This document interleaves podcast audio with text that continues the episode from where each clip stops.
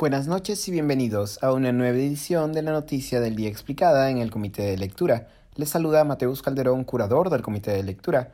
El premier Héctor Valer se aferra al cargo a pesar del aluvión de críticas por no responder satisfactoriamente a las graves denuncias de agresiones a mujeres en su historial. Como reportamos ayer, ni 24 horas pasaron entre la juramentación del congresista Valer como primer ministro y los primeros reportes periodísticos revelaron un historial de denuncias por, entre otros cargos, violencia familiar y de género. Los más graves involucran denuncias que datan del 2016 por ataques físicos contra su esposa, hoy fallecida, y su hija, que en su momento fueron registrados en la comisaría del distrito de San Borja. Valer ha buscado responder por las acusaciones, pero sin argumentos contundentes. Hoy por la mañana, Valer se presentó una entrevista con la periodista Rosa María Palacios en el programa radial A Pensar Más. Allí el Premier indicó recién haber tomado conocimiento de la denuncia, negó haber atacado a su esposa y apenas aceptó haber reprendido a su hija. La periodista replicó, no obstante, que un médico legista certificó las lesiones a su esposa, quien también solicitó un juzgado medidas de protección.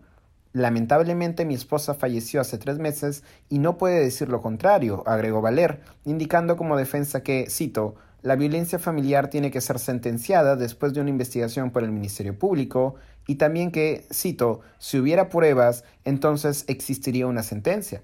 El Premier reafirmó que no piensa renunciar al cargo. Horas más tarde, Valer se presentó en una conferencia de prensa donde también falló al intentar defenderse. Valer se limitó a señalar que para su esposa se habían dictado medidas de protección, no se estaban dictando medidas de sentencia, y que el certificado médico legista podría ser falsificado.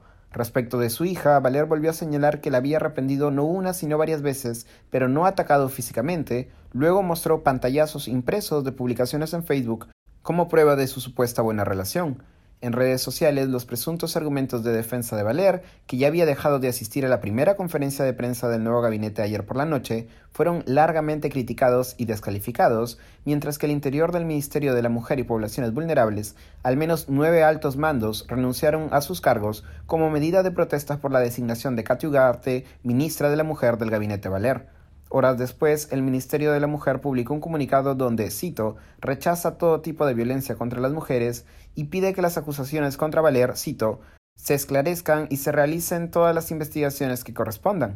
Colectivos de mujeres también se han pronunciado por la salida de Valer, Ugarte y el ministro de Defensa José Luis Gavidia, quien también cuenta con denuncias por violencia psicológica.